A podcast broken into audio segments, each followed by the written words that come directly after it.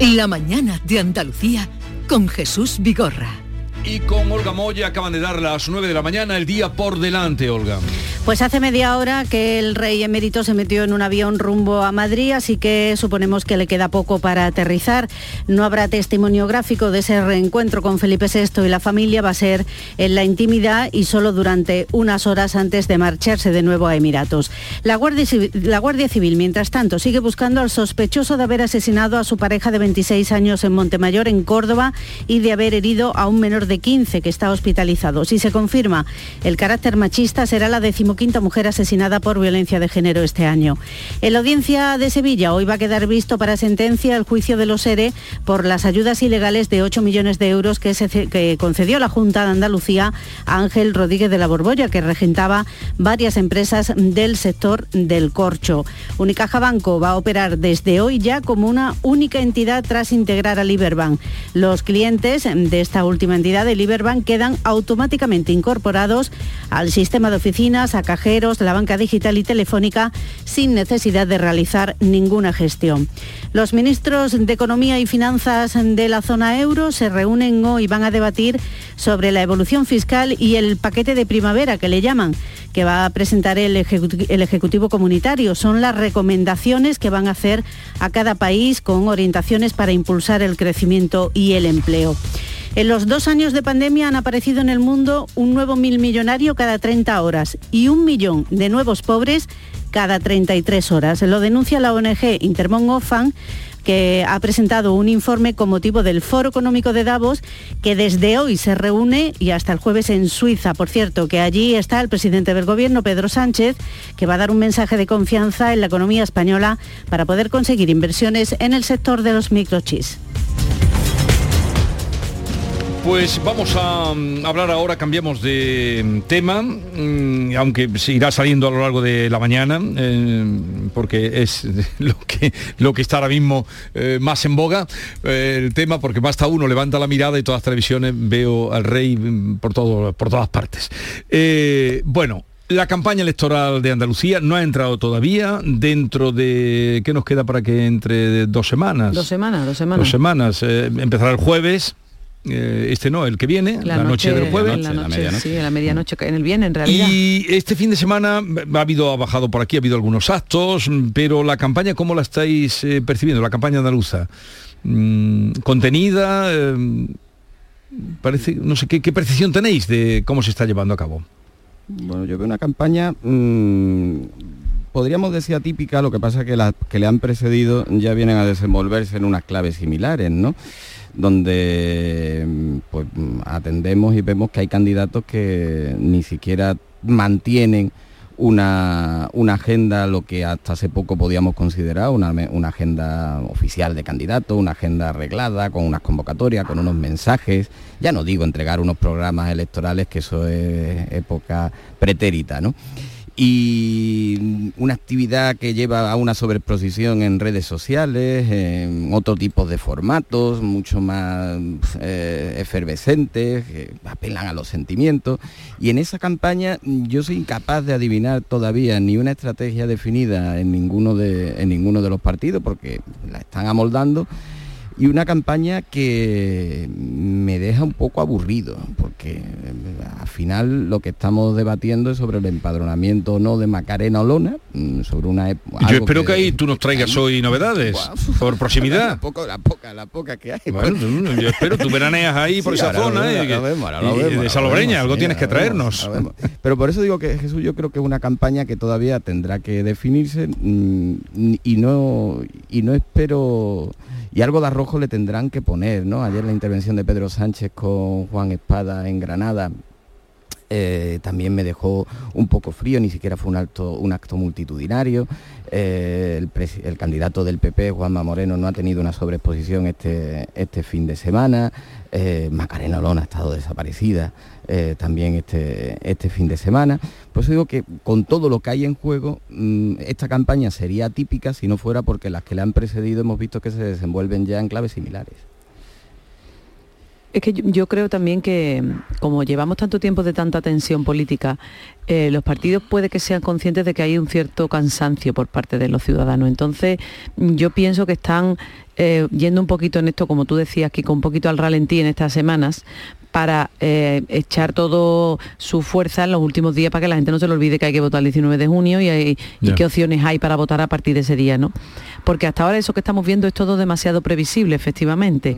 Mm. Yo percibo como una campaña, eh, si se me permite, bastante plana, bastante... Mm. Cada candidato se mueve un poco en su zona de confort, si se me permite, y no, no se salen de ahí, ¿no? Eh, es verdad lo que tú decías, ha venido el presidente del gobierno de Andalucía este fin de semana, un mitin gordo, potente, escandaloso, pues no ha sido tampoco. Hoy está aquí en, Sevilla, está aquí Inés Arrimada, que viene a presentar a Juan Marín a un desayuno informativo y tampoco es una cosa muy eh, escandalosa. Eh, mm, en fin, quiero decir, estuvo Feijó aquí también el miércoles pasado con el presidente Juanma Moreno en un acto con, con empresarios, pero es todo muy no sé, la sensación que tengo muy tranquilo, muy pausado. Vamos a no agobiar demasiado a la gente. Están, según dicen algunos estrategas, semanas por eso lo digo, según dicen algunos... Y calor. Y una harta de calor. Según dicen algunos estrategas, van a ir, están yendo ahora a, los sectores que les pueden interesar a cada uno. o, que, o que interpreten que le pueden interesar a cada uno. No sé si, yo supongo que esto cuando llegue la campaña acelerarán para, hombre, porque siempre además esa sensación de actividad, de campaña y eso le interesa a los partidos para que la gente se mueva y vote, claro. Caraballo, Yo antes vivía, antes desde el punto de vista profesional, vivía con, más interés las campañas electorales y conforme ha ido pasando el tiempo le he, ido perdiendo casi todo el interés. No, no, me, no me interesan eh, nada o absolutamente nada. Eh, no en, esta campaña lo que sí estoy eh, notando es que no veo que en la calle haya ambiente de ningún tipo eh, de inquietud eh, por las elecciones, ya sea si son gente de electorados de, izquierda que, eh, quieren cambiar el gobierno de Andalucía o que sean electores de derecha que quieren que se perpetúe. Yo no, no, no detecto en la calle ningún ambiente y esto puede ser significativo exclusivamente por el índice de participación electoral que se pueda dar dentro de, cuatro semanas, cuando sean las elecciones. Si lo que están pretendiendo eh, algunos partidos, por ejemplo, eh, fundamentalmente el Partido Socialista, es que haya un ambiente de, eh, intenso en la calle para que la gente acuda en masa a votar, porque el Partido Socialista mantiene la teoría de que cuando ellos pierden elecciones es porque hay poca participación electoral, pero que cuando hay mucha participación electoral, hmm. entonces el Partido Socialista gana. Dicho de otra forma, los socialistas andaluces están convencidos de que la abstención en Andalucía les perjudica a ellos y por eso esta campaña tan intensa. Bueno, pues si ese es el objetivo, yo de momento lo que estoy viendo es un ambiente de bastante apatía entre la ciudadanía eh, con respecto a los discursos políticos. Yo, yo no veo, no he detectado todavía ningún debate ni ni siquiera en, mi círculo de, amistad sobre lo que está pasando, lo que ha dicho tal o lo hecho cual. Es la única cosa que, hasta ahora detecto. debates hay fijado, todavía no hay fijado ninguno, ¿no? Todavía no nos han puesto de acuerdo los partidos. creo que va a haber dos, creo que va a haber dos, uno el 6 y otro el... Sí. los dos lunes, ¿no? El 13, creo, sí, Pero que no está fijado todavía. Eh, a ver, por cierto, que hoy se cumplen 40 años de la celebración de las primeras elecciones al Parlamento Autonómico en el año 1982. Hoy, no sé dónde mm. estabais, no voy a preguntar, han pasado 40 años, supongo que estaréis todos en la facultad. Eh, Algunos no habíamos llegado a la facultad, ¿eh? Vamos a ver. Bueno, en el bachiller. a ver. Yo, estaba en el colegio, desde luego. Bueno, una cosa, eh, pero hay en la campaña una situación que cuando se va a dilucidar el tema de Macarena Olona y quién arregla eso y cómo se arregla. Empiezo por Kiko, porque eh, está en Granada, porque escribe del tema, porque tenía antes buenas relaciones, vamos, digo buenas relaciones, tenía trato con Macarena Olona, al menos se verían por Salobreña, y, buena información. A ver, ¿cómo está la situación? ¿Qué puede pasar ahí? De momento está desalojada bueno, ella tiene, ahí hay eh, dos cosas. Hoy está, hoy se está a la espera de la proclamación ya formal y definitiva de las candidaturas. Eh, Vox está reunido hoy en Sevilla precisamente eh, la cúpula de los cabezas de, todas las candidaturas provinciales de la Junta, se está poniendo en marcha esa campaña y en ese encuentro se cuenta y se da por hecho que Macarena Olona va a ser la, candidata. Mm, Macarena Olona, mm, si es verdad que no tenía inicialmente prevista eh, la agenda de esta semana tan centrada en Madrid, iba a estar en Madrid. Eh, a mitad o final de semana yo preveo que haga alguna de las intervenciones mm, típicas de ella, incluso de algún golpe de efecto eh, sobre el tema del empadronamiento y así le sirva también para despedirse del Congreso y quedarán dos vías abiertas, una la de la Junta Electoral por el recurso de andaluces levantados que se resolverá en horas. Eh, a mí lo que me dicen desde Vox es que cuentan con el archivo porque ni siquiera le han pedido audiencia ni le han dado para alegar. Entonces lo que van es a validar un acto administrativo. Y queda esa otra resolución también sui generis en el Ayuntamiento de Salobreña que tiene que ser notificada y cuando no se notifique tendrá 15 días para alegaciones que Macarena Olona alargará hasta el final porque esta polémica, por más que se hagan otras interpretaciones, pues, yo entiendo que ella y a ella le fortalecen su papel en el, que ella interpreta. ¿no? Cuando alegue, cuando haga esas alegaciones tendrá que resolver y la competencia es la de la alcaldesa. Yo por lo que he hablado por la información que tengo en el Ayuntamiento de Salobreña, eh, administrativamente no tiene otra alternativa que validar ese empadronamiento, administrativamente, por el tiempo pasado, por un montón de, cosas, ¿no? Y entonces, pues quedaría la vía de la vía judicial, pero ya estaríamos hablando que habrían pasado las elecciones. Ese es el escenario tan raro, tan atípico y tan extraño que ahora es lo que nos tiene entretenido en, esta campaña. La verdad es que yo creo que en este tipo de cosas mm, la, estética es importante. ¿Por qué digo la estética? Porque em, está claro que es un procedimiento administrativo menor y que no afecta, no hace daños a terceros, ni es una cosa grave, ni nada de eso. Pero está feo. Está feo que una persona que quiere ser candidata a la Junta de Andalucía, que me parece estupendamente que sea de Alicante como si es de Cuenca o de donde quiera, a mí eso me da igual, creo que la mayoría de los andaluces nos da igual, pero que eh, ha utilizado un procedimiento administrativo que no es correcto y yo pongo el caso que están viviendo muchas familias andaluzas. Cuando tú quieres que tu niño entre en un colegio y resulta que no te viene bien por el barrio, mucha gente ha empadronado a sus niños, eso, esto es, vamos, cotidiano total, ha empadronado a su niño en casa del abuelo, en casa del primo, en casa de la hermana, ¿y qué ha pasado? Que otros padres lo han denunciado y, han anulado esa, esa, esa solicitud del chiquillo al colegio concreto, porque no era su casa real. Esto es más o menos el mismo caso. Esta señora se ha empadronado en una casa en la que no vive. Evidentemente ella trabaja en Madrid, claro, es diputada en el Congreso en Madrid. Ella tiene eh, mucha actividad política por toda España, por supuesto, pero yo creo que era tan sencillo, tan sencillo, tan sencillo como que ella se hubiera alquilado una casa en Andalucía, donde lo hubiera querido, en Salobreña o en cualquier parte donde, de Andalucía que ella hubiera querido, que se hubiera alquilado una casa o con compañeros del partido o con amigos o sola, como hubiera considerado y entonces se empadrona en esa casa y dice, mira, usted está en mi casa, lo que pasa es que yo estoy todo el día trabajando y paro muy poco porque estoy en Sevilla, estoy en Madrid, estoy... Muy bien, pues estupendo, perfecto, lo hubiera arreglado. ¿Por qué no?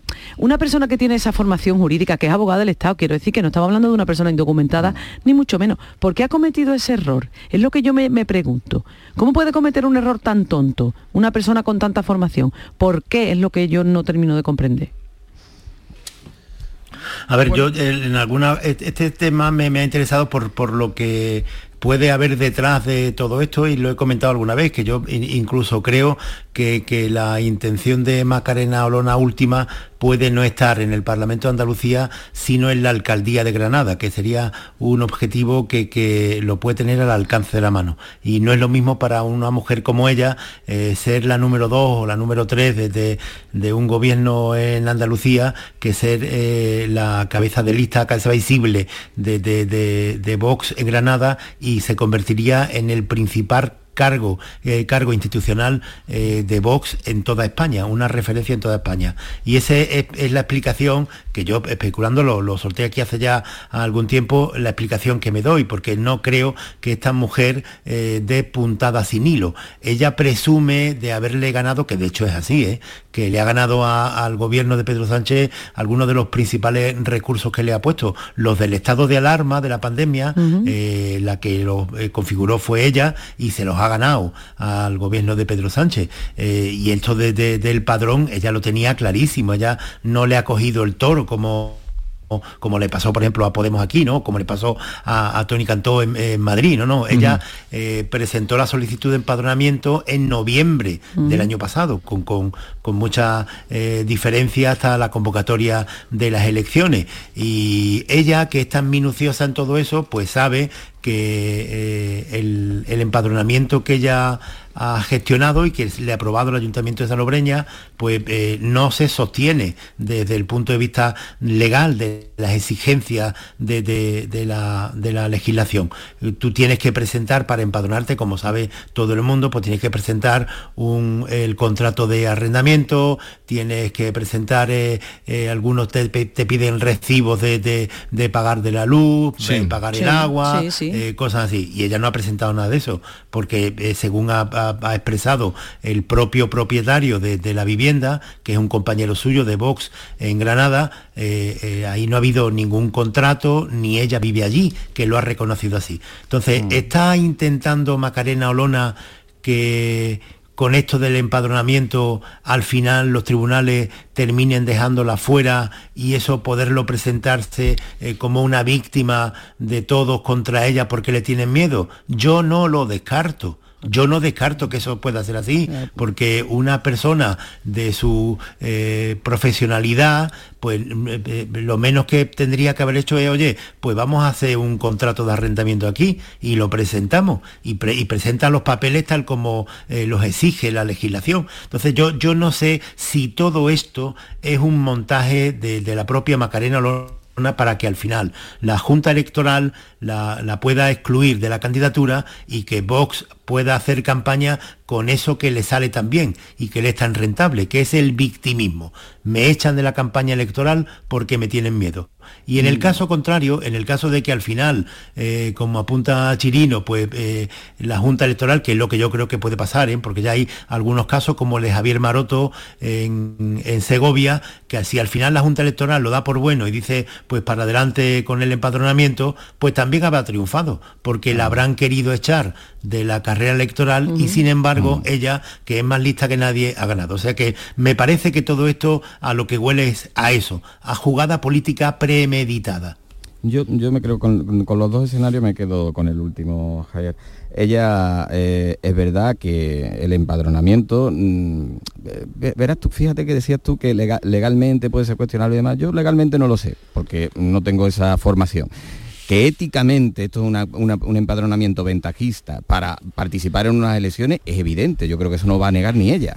Que ya, no, no, pero que esto no es una cuestión de... Pregúntale a cualquiera que se haya empadronado, le, piden eso. No, pero, ella, pero bueno, pero, pero ella, eh, el empadronamiento de ella se, no fue a, llega a una inscripción. Eh, el empadronamiento ya llega acompañada de Manolo Martín, del dueño de la casa. Del dueño de la casa, causa cierto revuelo entre los funcionarios. La alcaldesa no estaba allí en aquel momento, se llama la alcaldesa y se le pide documentación, incluso una documentación adicional, y la acredita, y como es una, se presume la buena fe del que va allí a decir que vive allí, pues eh, se, le, se le registra y demás, ¿no? Pero que es un, es un empadronamiento que hace, digo ventajista porque mm, solo se le ocurre empadronarse allí con una mm, eh, posibilidad de optar después una candidatura a la Junta, como la relación con Granada, pues surge después de ser paracaidista en el Congreso. Eso es evidente. Yo creo que el que la vaya a votar tiene descontado que Macalena Olona Choclán mm, no tiene ocho apellidos andaluces y eso Vox lo sabe, eso Vox lo sabe, pero eso es otro debate. El, dueño de la casa el viernes eh, mete por registro, cuando se firma la resolución de la alcaldesa, mete por registro una declaración jurada en la que vuelve a reiterar, dice que las declaraciones que se le atribuyen son falsas, bueno, esto también es muy ventajista, porque si no está grabado, pues una semana después dice que, no era lo que te dicen, ¿no? Mm, y ratifica por escrito que sí vive en la propiedad de, la que, es suya, ¿no? Eh, por lo que yo veo que en ese terreno, en el, del ayuntamiento, pues claro, la policía va el miércoles y el jueves a preguntar por ella a la casa. Era obvio que el miércoles estaba preguntándole en el Congreso al ministro Bolaños. Mm, no podía estar allí. Sí, que la investigación y las prisas se ha hecho también de una manera muy chapucera. Y esto se, va a resolver. pasa, a ver, venga, pasa, Chirino, que, eh, ahora, que una vez que esto entra ya en, tribunales, el problema es que aquí pueden haber incumplido la ley eh, Macarena Lona el ayuntamiento de Salobreña, que por cierto es del Partido Socialista, y, el propietario y el propietario de la vivienda. O sea que, que el problema ya es que esto ya, desde el punto de vista legal, eh, se incumple la ley, pero la incumple no solo Macarena, la incumpliría no solo Macarena Lona, sino también el Ayuntamiento de Salobreña y el propietario de la vivienda. Mm. Pero es que entonces, pero me lo estáis poniendo. O sea, que es que entonces ha sido una chapuza porque lo han hecho mal, porque si lo que tú dices, Kiko, que este señor, el dueño de la casa, registró un escrito diciendo que sí, que sí, que vive en mi casa después de decir que no, entonces, ¿de qué estamos hablando? Ahora después cuando... Eso es, él viene a registrar un escrito diciendo que sí, que sí, que vive en mi casa. La policía va y dice que no está. Ahora el otro lo había reconocido. Total que al final es que luego al final ni es estrategia ni nada, es chapuza, igual que pasó con los de Podemos que llegaron tarde, lo mismo. Un, momentito, entonces a lo mejor hay que empezar a pensar que no son tan listos, hay que pensar que no son tan listos. O que les da igual el error, o que les da igual el error. lo lleva todavía a lo maquiavélico. pero no, no, yo estoy diciendo que todo esto le conviene a Vox porque lo hace presentarse como, como un partido víctima. Y la reafirmación del error. Estela Benoz quiere pensar que es una chapuza, pues me, parece muy bien. No, pero yo por lo que ¿eh? estoy viendo, pero que te digo que sí, que sí, estoy de acuerdo contigo con que eso les beneficia, ¿eh? Y lo van a utilizar, eso está clarísimo. Pero casi una, una chapuza también. Vale, eh, un momentito que voy a conectar con Jaén porque esta mañana teníamos un plantel de sucesos terribles de los que no nos gustaría tener que contar nunca, pero ahora resulta que desde Jaén me dicen que la Guardia Civil está buscando a otros eh, o investigando otra presunta muerte de, agresiva y violenta a una mujer. Alfonso Miranda, cuéntanos, ¿qué ha pasado? Buenos días, el suceso ha ocurrido pocos minutos después de la medianoche en la calle Arrabal de la localidad jienense de Arjona. Dos mujeres hermanas entre sí de 39 y 34 años respectivamente, habían recibido varias puñaladas por arma blanca. Al parecer han sido los vecinos los que han dado la voz del arma cuando llegaron los equipos sanitarios. La mujer de 39 años todavía estaba con vida y después de ser atendida ha sido trasladada al Hospital Alto Guadalquivir. La de 34 ha fallecido. Los presuntos autores se dieron a la fuga después de los hechos y la Guardia Civil desde anoche ha activado un operativo para localizar al marido y sus hermanos. espera también que la víctima, que está ingresada desde anoche, se pueda recuperar también para tomarle declaración. Pues vamos, bien, gracias Alfonso. Estamos con el caso de Montemayor de esta mujer de 26 años que ha sido asesinada por, por su marido, presuntamente, pero vamos, que, que es en fin, presuntamente. presuntamente, pero bueno, eh, es lo que ha trascendido. Tenemos también eh, la, en San Lucas de Barrameda, la mujer también agredida, esa está viva, de milagro, porque está muy grave. Ahora nos cuentan esto de Jaén, pero ¿qué está pasando? Después en, Pulpí la, violación grupal. Después hay quien niega la violencia machista. Yo no lo puedo comprender. Es como si nega que sale el sol. Esta mañana salió el sol. No, yo lo niego. Bueno, mire usted que no tiene ojo. Pues esto es lo mismo. Desgraciadamente la siguen matando o nos siguen matando a las mujeres por ser mujeres. Y porque por eh, hay un, patrón común, es evidente, en la violencia machista, ¿no? que es en, el ejercicio del control y del poder y que estas mujeres pues se habrán revelado en algún momento dado. Y claro, hay quien no ha podido soportar eso. Yo mm, aprovecho para llamar a todos a que tengamos conciencia y a que mm, seamos, también tengamos empatía no solo con estas víctimas, sino también con todas las familias que podemos tener a nuestro alrededor, que lo pueden sufrir, que a lo mejor mm, ya hemos pensado que, bueno, yo no soy, pues sí, hay que denunciar, hay que no parar de denunciar porque están en juego las vidas de la gente, que eh, llevamos 15 mujeres muertas. ¿eh? Es terrible, eh, tenía más noticias, la, del fisgón este de Mairena, por dejarlo ahí en eso, ¿no? que también era otra causa, este señor que... bueno, señor puede decir algo, ¿no? es Persona. Una persona, persona a media, entre, porque vamos. O sea que te digo que, el día que venía hoy cargadito de estos asuntos. Eh, a ver, un momentito que tenemos que atender. Primero publicidad y después eh, una cita que tengo y, y también quiero que escuchéis. La mañana de Andalucía con Jesús Vigorra. Aunque creas que no ha tocado, no pierdas la ilusión. Mira al otro lado, ahí va, está premiado. Ahora tienes más opciones de ganar. No hay lado malo en el nuevo cupón. Por los dos lados puede ser ganador. Nuevo cupón diario. Ahora de lunes a jueves con premios a las primeras y a las últimas cifras. Además tiene un primer premio de 500.000 euros al contado. A todos los que jugáis a la 11, bien jugado. Juega responsablemente y solo si eres mayor de edad. Aquadeus, ahora más cerca de ti, procedente del manantial Sierra Nevada. Un agua excepcional en sabor, de mineralización débil que nace en tu región. Aquadeus Sierra Nevada es ideal para hidratar a toda la familia. Y no olvides tirar tu botella al contenedor amarillo. Aquadeus, fuente de vida, ahora también en Andalucía. Lo hago por tus abrazos, por nuestros paseos, los viajes y conciertos juntos, por tu sonrisa y por tus besos. Lo hago por seguir cuidándonos. Llevamos dos años luchando para frenar la COVID-19. Ahora más que nunca la responsabilidad es de todos. Actuemos con precaución y prudencia. Está en nuestra mano mantener todo lo construido. Junta de Andalucía. Canal Sur Sevilla. Cuenta la voz de un sabio que para saber de Sevilla le preguntó al giraldillo por los lugares más bellos del barrio de Santa Cruz. Y este le respondió, con aires de azar, maestranza y catedral, la hostería del Laurel has de visitar, y en ella sus tapas, vinos y demás viandas probar. La Hostería del Laurel. Visítenos en Plaza de los Venerables 5 o a través de nuestra web lahosteriadellaurel.com. Porque si le preguntas al giraldillo, Hostería del Laurel, no te la dejes atrás. Deja que te mantengan. ¿Cómo? Comprando tu nuevo Kia Ceto XC del 16 al 30 de mayo en la red Kia de Sevilla. Te llevarás tres años de mantenimiento gratis. Ven a visitarnos en cualquier concesionario de nuestra red. El mantenimiento corre de nuestra cuenta. Consulta condiciones en redkitur.com. Este lunes a la una de la tarde, la tertulia de la jugada de Sevilla en Burro Nervión. La gastronomía más canalla se cocina en el barrio de Nervión. Burro Canaglia, en calle Luis Montoto 112. El análisis, el debate y los protagonistas del fin de semana deportivo en Burro Canaglia Nervión. Se acerca a las nueve y media de la mañana y desde hace unos minutos, Berrocar Automóviles te espera en sus instalaciones. Desde Grupo Berrocar te deseamos que tengas un buen día.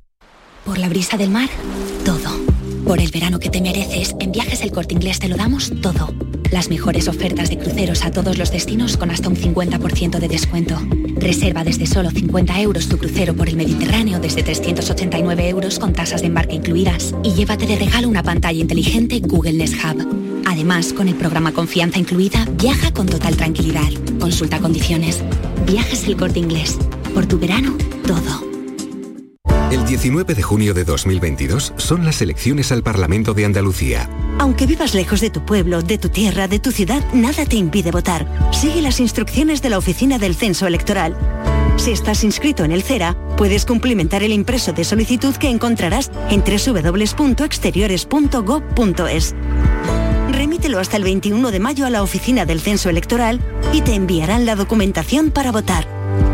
Ahora puedes optar por depositar tu voto en la oficina o sección consular del 15 al 17 de junio o enviárselo por correo certificado hasta el 14 de junio. Para más información consulta www.ine.es o www.exteriores.gov.es. 19 de junio de 2022. Elecciones al Parlamento de Andalucía. Infórmate llamando al teléfono gratuito 919-0622 o entra en eleccionesparlamentoandalucía2022.es. Junta de Andalucía.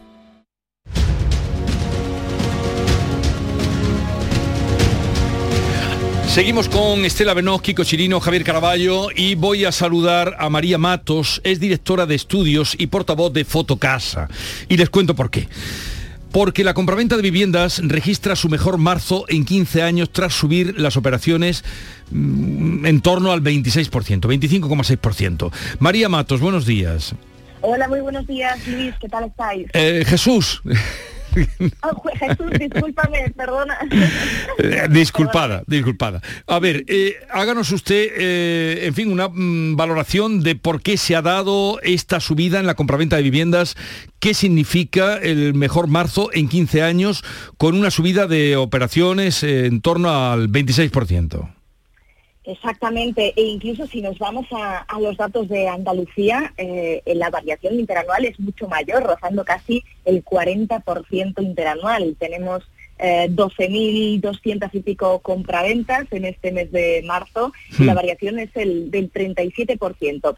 Esto eh, deja clarísimo eh, que este primer trimestre ha llegado pues eh, todavía mucho más fuerte y mucho más dinámico porque ya veníamos desde 2021 viendo un- unas cifras de auténtico récord, de auge total de compraventas. Y ahora pues sí ya podemos constatar que este inicio de, la guerra no ha impactado directamente en esa búsqueda de, vivienda y como vemos ese interés por comprar, al menos de los particulares nacionales, sigue totalmente en auge y sin eh, frenarse. Lo que nosotros eh, creemos es que probablemente este, este, este, estas este gran número, estas grandes cifras, sea un poco eh, la aceleración en- por parte de los ciudadanos para intentar sortear de alguna manera ese cambio inminente en los tipos de interés, esa subida anunciada por el Banco Central Europeo y por eso estamos viendo cifras tan dinámicas porque los ciudadanos están intentando eh, conseguir buenas condiciones en sus hipotecas, sobre todo en las fijas, porque ya sabemos que a partir de ahora eh, todo cambiará a partir de verano y volveremos a los niveles habituales. Entonces, Sí, pe- pero esta compraventa de viviendas, este subidón, además en Andalucía, eh, un 37% lo que ha subido, ¿es de vivienda nueva o, o también de vivienda usada? La mayoría es de vivienda usada, aunque sí podemos eh, decir que la obra nueva también ha repuntado en esas, eh, en esas operaciones. De hecho, está viviendo también un dinamismo y un auge sin precedentes desde el estallido de, la pandemia. ¿Y qué es lo que está sucediendo? Pues que muchos españoles están eh, optando por esas promociones de mm, vivienda a estrenar porque eh, tienen las características que son las más demandadas en estos momentos, ¿no? Ahora los ciudadanos están buscando pues esa salida al exterior, eh, esa luz natural, esas terrazas y esos balcones, jardines, incluso piscina, y como sabemos, pues la vivienda de obra nueva eh, trae estos requisitos de serie, por eso ahora mismo es eh, lo más cotizado, pero también, ojo, porque a partir de este, de este primer trimestre sí que la vivienda nueva nos va a dar algún que otro problema, ya que debido a, a la- a la guerra, a ese a, a es- a esos cuellos de botella, a esas eh, dificultades para poder producir y traer los materiales, va a, a subir de precio. De hecho, hay muchas eh, promociones eh, que se están ralentizando, incluso paralizando eh, debido al, al conflicto que tenemos en Occidente. Y, y esta compra de vivienda, este incremento, mm, ¿es para vivienda, para vivirla, eh, para buscar esa acomodación después de como eh, se han descubierto dificultades que tienen para vivir en una casa en tiempo de pandemia o para invertir? Porque también el Airbnb está haciendo estragos dentro y en el centro de las ciudades. Pues sí, eh, es, eh, efectivamente es, eh, es cierto. Lo que notábamos en 2021 es que era todo compra particular, mm, pues compra de, segunda mano, como, una segunda residencia, ¿no?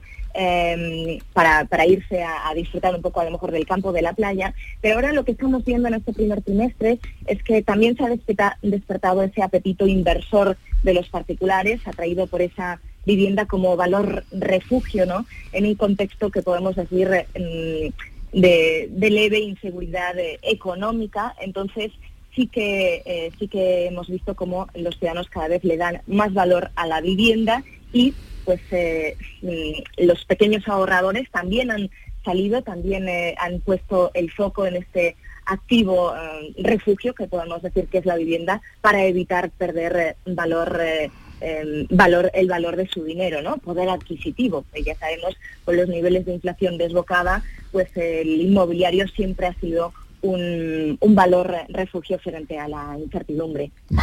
Pues María Matos, directora de estudios y portavoz de Fotocasa, gracias por estar con nosotros. Un saludo. Muchísimas gracias. Y ya estaremos atentos a lo que vaya pasando. Un saludo, buenos días. Buenos días. Eh, si tenéis dinerito, pues ya sabéis, comprar, que... Yo he comprado un cupón, a lo mejor a partir de ahí. Es- eh, todo es empezar. Claro, claro. Todo es empezar comprando un cupón. Bueno, eh, en un momento, como os anunciaba, vamos a hablar con Lorenz Debré, creo, me acompaña ahí, ¿no? Para ver qué nos dice. Javier. Sí, claro. A ver Sí, qué sí, dice. siempre me interesa ¿Qué, muchísimo. qué lectura hace Lorenz Debré de, de lo vivido este fin de semana? Ella que, eh, que salió en defensa, mm, sí, lo dijo aquí también en Sevilla, en las jornadas que tuvimos, cuando presentó su libro Mi recaído, de que mm, en España, pues eh, eh, en Francia, mm, a Mitterrand o a Sarkozy ponía ya de ejemplo que habiendo Ella fue- defraudado, pues que se le, no se les echaba. Ella fue, es que es curioso porque ella es hija de, de, de, eh, De revolucionario. de revolucionario francés y tal. Entonces es- esa, esa vida de, de niña en su casa, que siempre hablando de, de- de Fidel Castro, es lo, lo que le hace como un gesto de rebeldía adolescente, la que eh, la hace llevar, eh, llevarla hacia el otro extremo, a fijarse en, en un rey como Juan Carlos, que en aquel momento, en, los- en el año 80, don Juan Carlos, el prestigio internacional de, los Juan Car- de don Juan Carlos era, era brutal, estaba en todas las quinielas para ser premio Nobel de la Paz por la transición española y lo lleva a fijarse en él. Pero eh, eh, recientemente eh, eh, Debré eh, es la primera, de las primeras, que se demuestra muy decepcionada con, con- al descubrir eh, la vida privada de don Juan Carlos. No sé yo en eso si ha modificado mucho su impresión, supongo que sí. Pues vamos a saludarla porque eh, nos hace eh, el honor de atendernos. Lorenz Debré, buenos días desde Sevilla. Hola, buenos días. ¿Qué tal estás? Me encanta poder, me encanta poder hablar con Sevilla. Por eso, porque sé que esta ciudad te gusta, en la que pasaste buena parte del tiempo. Bien, eh, Lorenz, ya sabes lo que ha pasado este fin de semana desde que Hombre, claro. el rey Juan Carlos, ya, hombre, claro, si lo, lo sigues todo. Que eh, la idea era mm, que ese viaje podría venir a normalizar las cosas. ¿Qué impresión tienes de lo que ha ocurrido y lo que está ocurriendo ahora mismo el avión que lleva ya a Juan Carlos hacia Madrid para verse con su hijo en la zarzuela? ¿Qué impresión tienes? Mira, a mí como claro, hablo como francese, francesa, me parece fundamental que esa relación se pueda ya normalizar, que el rey eh, Juan Carlos pueda venir cuando quiera a España con, ciertas condiciones, ¿no? Para que ya no sea un acontecimiento mediático cada vez que, que llega. Me parecía, me pareciera lo más, lo más normal y también que haya una normalización de la relación. Bueno, padre e hijo, eso es según ellos, ¿no? Pero por lo menos de rey a rey emérito para para el bien de la institución y del Estado y de la corona, ¿no? Pe- Pero tal como han ido las cosas en, eh, en este fin de semana, mm, ¿crees que ha contribuido esta, esta visita, la manera de cómo se ha llevado a cabo a, a esa normalización de la que tú hablas, Lorenz? Mira, este, tampoco había muchas opciones, ¿no? O, o llegaba primero a Madrid o iba primero a San Genjo y claro, todo eso siendo una visita privada y él tampoco podía, o sea, no depende de él que haya tanto enfoque sobre su llegada en San Genjo y que haya tantos periodistas y tanta gente saludándole, ¿no? Eso tampoco no depende de él ni de la Casa Real. O sea que mm, la opción de ir a San Genjo creo que era la opción que querían para ser más discreta en vez de llegar a, Madrid y además no estaba la reina Sofía, ¿no? Es que, es que yo creo que cada cosa que haga va a ser criticada. O sea, Pero- no hay buena opción al final, hay solo escoger entre malas opciones. Solo se puede escoger entre malas opciones, dice Lorenz Debré. Pero, No, Lorenz, porque, eh, eh, porque lo critican por todo, pero, ¿no? pero, eh, depender de los amigotes de San Genjo no puede traer peores consecuencias que depender de la Casa Real o depender de, de la familia. Eh, pero, pero es ahí donde lo reciben. Si en la zarzuela no lo reciben, ¿dónde va a dormir? ¿En la calle? No, no, no. Bueno, entonces, o en un hotel, donde sería peor, ¿no? Me parece que, bueno, o, o, o, o, o ya España acepta la idea que es parte de la, de la historia nacional y, y- y tiene derecho a dormir eh, algunos días, algunas noches en un palacio de patrimonio nacional, pero si no, o sea, siempre va a ser dependiendo de amigos. ¿Desde cuándo no has hablado con el Lorenz? Desde que llegó a España. Cuando llegó a España habla- hablaste con él. y, como me dice, has estado pendiente de todo. Mm, pero ¿te ha parecido que era esta puede ser una posible manera de normalizar la situación?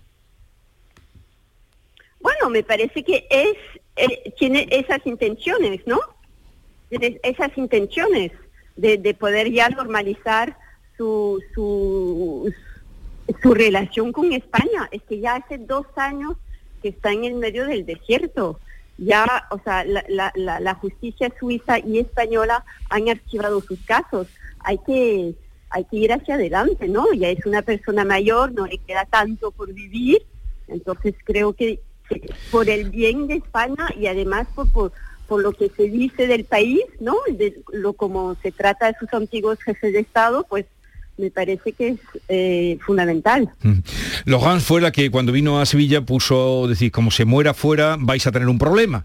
Eh, no sé si queréis hacer una pregunta muy concreta porque voy muy mal de tiempo. Eh, es que me, Logans me acompañan tres cualificadísimos colegas periodistas que están aquí muy atentos a lo que tú nos dices y querían saber, conocer tu opinión de lo que ha pasado aquí este, este fin de semana largo a ver, eh, Estela, ¿tú quieres decirle algo? Estela, sí, yo, le preguntaría mil cosas, pero como no... Una, lo más es que vamos mal de tiempo. Yo quiero saber si, si él eh, piensa, si tú crees que el rey emérito piensa que puede recomponer la relación con su hijo, aunque sea, eh, no sé, de manera como padre e hijo por lo menos. ¿Eso es posible o eso está ya fuera de total opciones? Siempre hay esperanza, ¿no? Siempre hay esperanza y me parece que sería muy, muy triste, bueno, sería digno de una tragedia griega que no se hiciera, que no ocurriera. Yo creo que ya eh, eh, el rey Felipe ha actuado como rey, pero también a veces hay que actuar como hijo, ¿no? Que también lo es y que es, fundamental. Además que en España yo sé que la familia es un valor muy importante, ¿no? A ver, eh, Kiko Chirino te pregunta a Laurence desde el Ideal de Granada.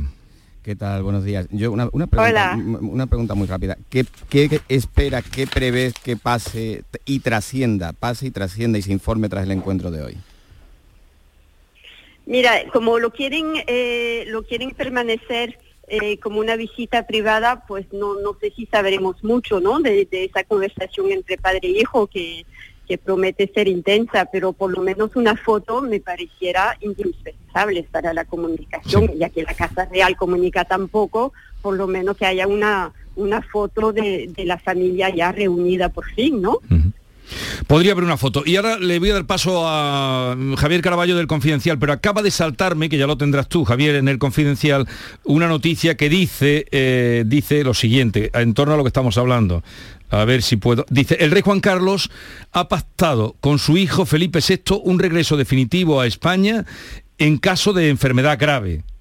Le ha comunicado el deseo de ser tratado en su país. Algo de lo que apuntó, ya digo, cuando vino Logans y dijo, como se muera fuera, vais a tener un problema. Eh, nos dijo Logans. A ver. me parece me parece una obviedad, pero una obviedad que está bien que se aclare. ¿no? Yo a, a, Debré, eh, me alegro mucho saludarla, quería eh, eh, trasladarle una sensación. Es que a mí me ha llamado mucho la atención esta última frase de Juan Carlos, explicaciones de qué. Y, yo recordaba antes que toda esta crisis suya se puede enmarcar entre dos frases. La primera, cuando volvió de Botswana, aquella frase de lo siento, me he equivocado, no volverá a ocurrir, de arrepentimiento, de pedir disculpas, a esta otra eh, de, eh, explicaciones, ¿de qué voy a dar explicaciones? Que me parece que, denota un comportamiento, un comportamiento altanero. Eh, no sé si usted que lo conoce personalmente muy bien me puede decir si esto tiene ese significado o no. Si hay un, Juan Carlos que está diciendo yo no tengo por qué dar explicaciones. No, además, mira, él es muy consciente que ha cometido errores en su vida privada y además lo reconoció en la última carta que envió a su hijo, ¿no? Que, y, que lo sentía mucho por todos esos errores que ha podido, claro, eh, tener un impacto muy negativo sobre la corona. Pero claro, es que lo que pasa es que el gobierno que anda pidiendo explicaciones, explicaciones, pero a ver, habría que, es verdad, preguntar explicaciones de qué, de los 39 años de reino o de lo que ha ocurrido con, con la cuenta bancaria en Suiza o de su relación con Corina. O sea, es es muy difícil, ¿no? O sea, por, o sea ¿usted cree que esa frase, usted cree que esa frase se la dirige más al gobierno que, que, a, que a su hijo, ¿no? La frase esa se la dirige más al gobierno. Yo la entendí así, yo, yo la entendí así, lo entendí así, pero, pero le puedo asegurar que él es muy consciente de los errores que ha comido, que ha cometido. ¿Dónde te encuentras, Logan? ¿En Francia?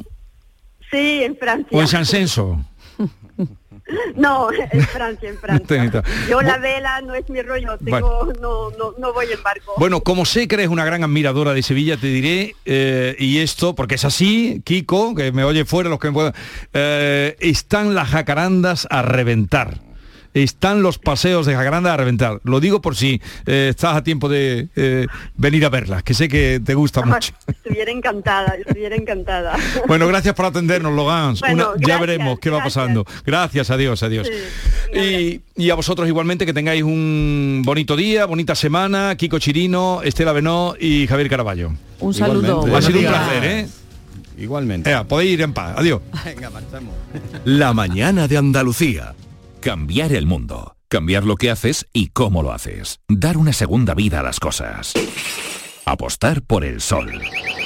Valorar cada gota de agua. Silestone ha cambiado. Presentamos la primera superficie mineral híbrida con tecnología Hybrid. Fabricado con energía eléctrica renovable, agua reutilizada y materiales reciclados. Más sostenible. Más Silestone. Silestone. Cambiando el mundo desde la cocina. Por la brisa del mar, todo. Por el verano que te mereces, en viajes el corte inglés y Costa Cruceros te lo damos todo. Las mejores ofertas de cruceros a todos los destinos. Reserva desde solo 50 euros tu crucero por el Mediterráneo, desde 699 euros en super todo incluido. Con bebidas, excursiones, tasas de embarque y sin gastos de cancelación hasta 30 días antes de la salida. Además, llévate de regalo una pantalla inteligente Google Nest Hub. Consulta condiciones. Viajes el corte inglés y Costa Cruceros. Por tu verano, todo. Canal Sur Radio, Sevilla. ¿Entidades? Hay muchas, pero que ofrezcan todo lo que necesitas para optimizar tus inversiones, muy pocas. En Caja Rural del Sur tendrás un trato personalizado, un asesoramiento integral financiero y patrimonial y una amplia gama de productos. No dudes en acercarte a nuestras oficinas. Te informaremos sobre todo lo que te interesa. Te sobran razones para venir a Caja Rural del Sur, porque lo primero eres tú. Caja Rural del Sur. Formamos parte de ti.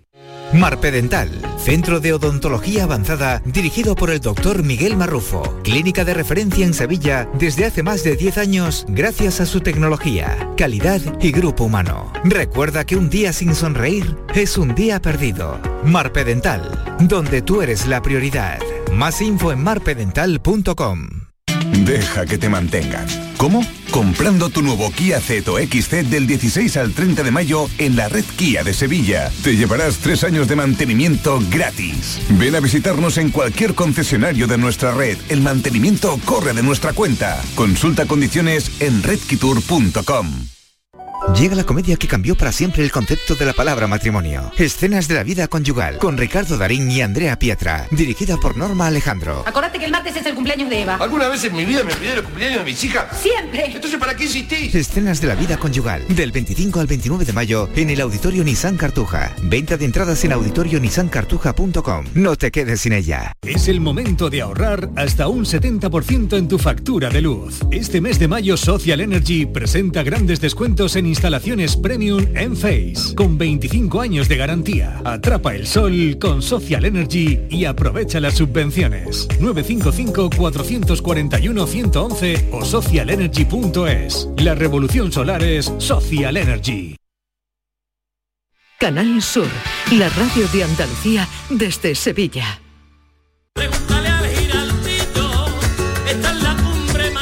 Cuenta la voz de un sabio que para saber de Sevilla le preguntó al giraldillo por los lugares más bellos del barrio de Santa Cruz.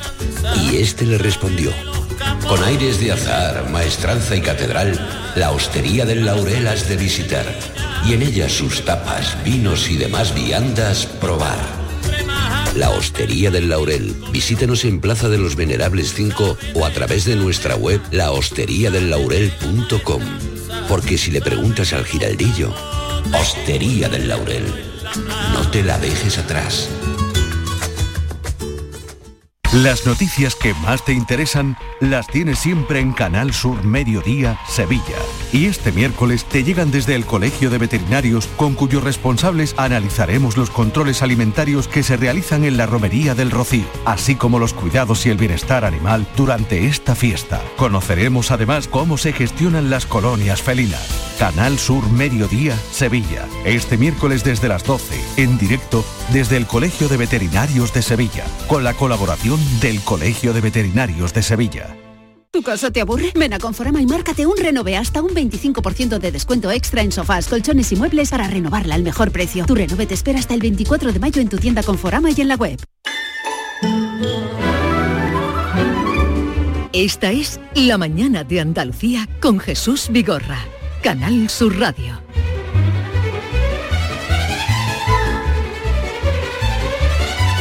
Qué gana de volver a veros, querida Maite Chacón, buenos días. Hola, buenos días. ¿Nos echa de menos el fin de semana, en serio? Os he hecho un montón de menos. Eh, bueno, el fin de semana a lo mejor no verdad. tanto. El fin de semana pienso, lo estarán pasando bien, estarán descansan- descansando bien como para venir con energía. Energía, te preocupa, Eh, David ¿no? Hidalgo, buenos días. A mí no me has mandado ni un WhatsApp, o sea que te has acordado poquito de me, mí. lo, me lo tienes que agradecer, eso de mandar WhatsApp en fin de semana. No, eso a mí qué- me gusta. ¿Qué sí. manera es de...? Tú me dices la- los buenos Hay que días. desconectar, mm, eh, Sí, pero dice que se acuerda mucho de mí. No se acuerda de mí. Estaba allí en la playa más a gusto que nadie. A ver, mm, munición. Munición. ¿Te gusta el pan? ¿Tú comes mucho pan? Hubo un tiempo que era muy... eh, estaba muy apartado del pan, ahora me, soy- me llevo bien con él. Sí, ¿no? Ahora Sí. te estás aficionando. Pero de pan de- yo soy, de pico, yo ¿no? soy claramente panera. Sí. Tú sabes que hay gente panera. Entonces como barbeito. Pan- también le gusta Empieza el por el pan. pan. sí, Tú te comes sí. un potaje de lenteja y si no tienes en la otra mano un trozo de pan no comes. También picos, ¿eh? No le hago O ascos. picos. O regañá, que también me gusta. Precisamente de pan, picos y regañá vamos a hablar hoy en nuestro tema del día. ¿Por qué? Pues porque hoy se celebra una jornada, en, lo ha organizado la Academia Sevillana de Gastronomía, en un momento va a subir su presidente, eh, que se llama así precisamente, pan, picos y regañá. En ella van a intervenir además grandes panaderos de nuestra tierra, como Domi Vélez de Lebrija, Ajá. que es hasta ahora el mejor panadero del mundo, elegido el año pasado.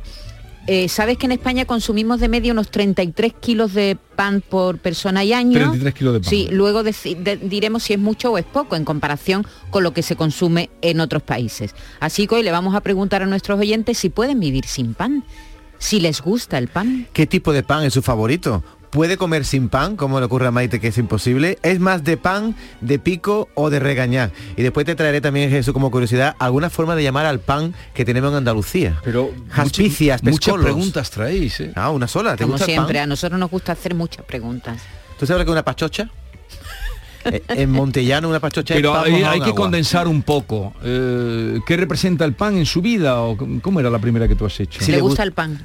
Esa- eh, mira qué sencilla. Esa es muy simple. le gusta el pan, si come no te parece bien. Eh, ¿Cuál es su pan favorito? ¿Cuál es Tampoco su te parece relación con bien. el pan? ¿Cuál, es su pan favorito? con el pan? Porque ahora hay, ahora hay de, pan- el de higo, Oh, el madre de... mía de mi vida. Muchas el de veces... cereales, el de Luego nos lo comentará, se lo preguntaremos al, presidente de la, de la academia.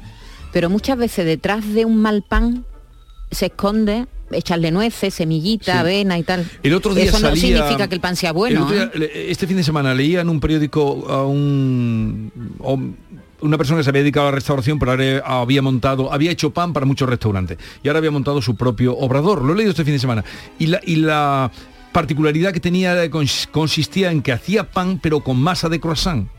Y lo ponían por las nubes, ¿eh? Pan con masa de croissant, Ajá. pero Sí, se tiene sí. que engordar muchísimo. No lo sé, no lo sé. Oye, es verdad que hay quien usa el pan para empujar. Yo, por ejemplo, me pongo un trozo de pan ¿Cómo para poner eso? garbanzo y cuando me di cuenta, eh, ha servido para empujar la cucharita cuando se sale el garbanzo del plato o, el- Sí. o la patata, pero te queda con el trozo de pan todo el tiempo. Sí, pero ese- hay platos que eh, su sentido es ese para empujar. El pan para empujar. Es que En hay cambio, cuando platos que lo no se pueden comer sin En pan. cambio, luego cuando lo metes en lo que queda de las coquinas, ya es otra cosa. Oh, Por favor, ¿qué me estás El barquito. diciendo? Yo creo que ese podemos preguntar también, Anímense, ¿cuál es su 679, mejor 40, barquito? El- 200. yo creo que el barquito de las coquinas puede ser el mejor. Eh, después No, y, Eh, y el de y el de estamos en términos regateros, estamos ya esto como estamos contagiados. Estamos contagiados. Por las regatas. A ver, Eh, por ejemplo, luego una ensaladilla tomate. sin picos. Y el tomate, el tomate que tiene ese aceite, Sí. ese aceite Coincide todo el ajito también. Un buen aceite, un buen Sí, ajito y cualquier producto. tomate, ese aceite que Oh, queda, lo mira así uno por favor. encima, ah, con lo caro que está el aceite. oh. ¿Tú sabes lo que es el caballito, Jesús? ¿Cómo se va a quedar ahí? Que es un caballito. Un caballito de la Sierra Sur, de Sevilla, en Coripe, y todos estos pueblos, es una tapa que ponen pan frito y encima le ponen Oh, jamón y oh. aceite. Pan Encima. frito, por Dios. Es que me tiro. Yo veo un Pero pan así frito vamos a y estar me toda la tiro mañana. y me tiro. Querida Maite, así vamos a estar toda la mañana. Mira, la última vez que comí pan frito no me peleé con mi hija y todo, porque las dos tirábamos del mismo currusco de pan. Para desayunar, en, su en tu casa no se hace No, para desayunar con, pan no. con azúcar por encima. No, Ah, pero fui, a, fui a una tasca el otro día que me pusieron, no me acuerdo, con ah, con un potaje creo que era, pan frito, así en el borde, Sí. asomándose al plato. Oh, eso es de las cosas No vale más con nada. ricas que hay vale ya, se acabó, se acabó hablar de comida. huevo frito mojado con pan frito, No, un cuscurruito, ¿eh? mm, me- me- huevo me gusta más mojado con un pan menos duro, pero el pan frito, eso es de las cosas más ricas que hay en el mundo. Que se acabó ya.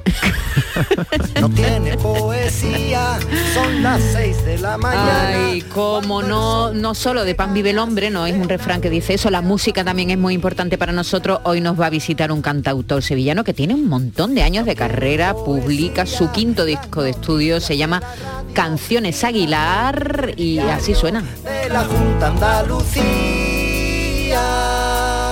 Pero antes pasará por aquí el Yuyu, que hay que felicitarlo porque el... Al Yuyu y a todos a la- los... todos los cadistas. Bueno, la mujer del Yuyu puso ayer en Twitter Sí. la cara que fue poniendo el Yuyu a lo largo del partido porque Sí, hubo le un momento en- foto. hubo un momento en que el Cádiz estaba en segunda. Sí, sí, y el sí. Yuyu estaba Mucho que, tiempo estuvo en segunda. que en la última foto ya no estaba Yuyu en el sofá, no sé dónde se metió. se tiró al suelo. Tendremos que felicitar a Yuyu, hombre, y eh, que sea, haya sido a costa del Granada también nos da pena, ¿no? Porque siempre Sí. que un equipo nuestro desciende no, es una Pero pena. ya está liquidado el Granada. Sí, sí, sí, por, un, por un penalti que falló, por un una pena penalti enorme, que ¿eh? falló, ¿eh? que es que lo tuvo, lo tuvo el, el Granada para quedarse en primera. Bueno, de todo eso hablaremos hoy en nuestro, en nuestro programa. Vendrá, por supuesto, Francisco Arevalo, que viene todos los lunes aquí a solucionar nuestros problemas. También Norma Guasau y Diego Geni. Montaremos aquí una buena reunión y terminaremos, como estamos haciendo estos días, mientras se desarrolla el concurso de agrupaciones de carnaval en Cádiz, con Ana Candón, que nos traerá alguna coplilla de lo que ocurrió ayer y un avance de lo que hoy podremos oír en el falla. Ni me ofrece garantía si en el reconocimiento se asoma la ideología. No hay que poner primero el negocio como guía, ya que con unos y ceros nunca se hizo poesía.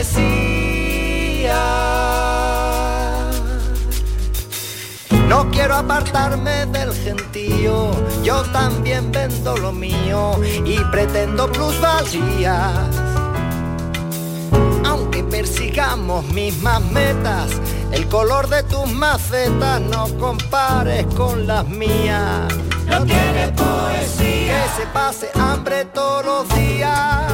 No tiene poesía. Si depende de la economía.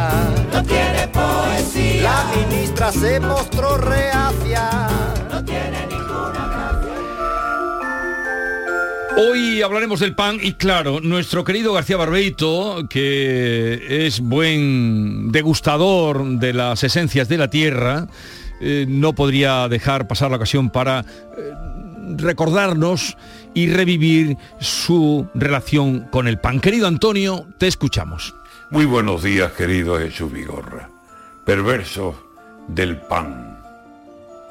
En este mundo de dietas, con alegría confieso que aunque lo desaconsejen, soy de natural paniego.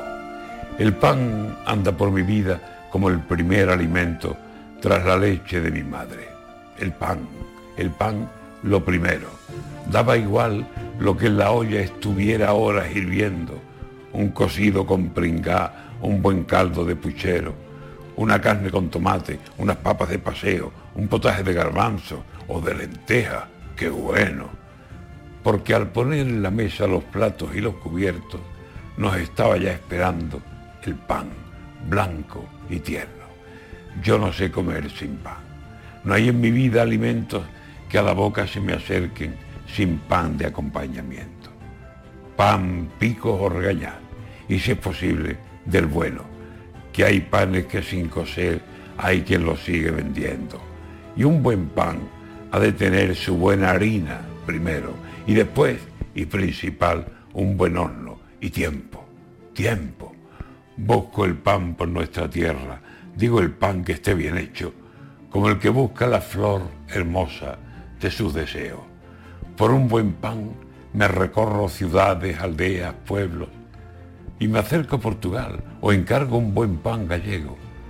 De aquí pico, regañá y panes sí también, pero que sean un pan de garantía, de buen trigo o de centeno, un buen pan de masa madre que sepa gloria al morderlo. Hoy las prisas del consumo de nuestros panes han hecho, y sálvense los que puedan, algo que yo no deseo, una masa sin cocer, chicle de harina, que luego nos fermenta por las tripas, y eso no puede ser bueno. No quiero gato por liebre, ni un mal cuento panadero. Yo quiero el pan de verdad. Y aquí sabemos hacerlo.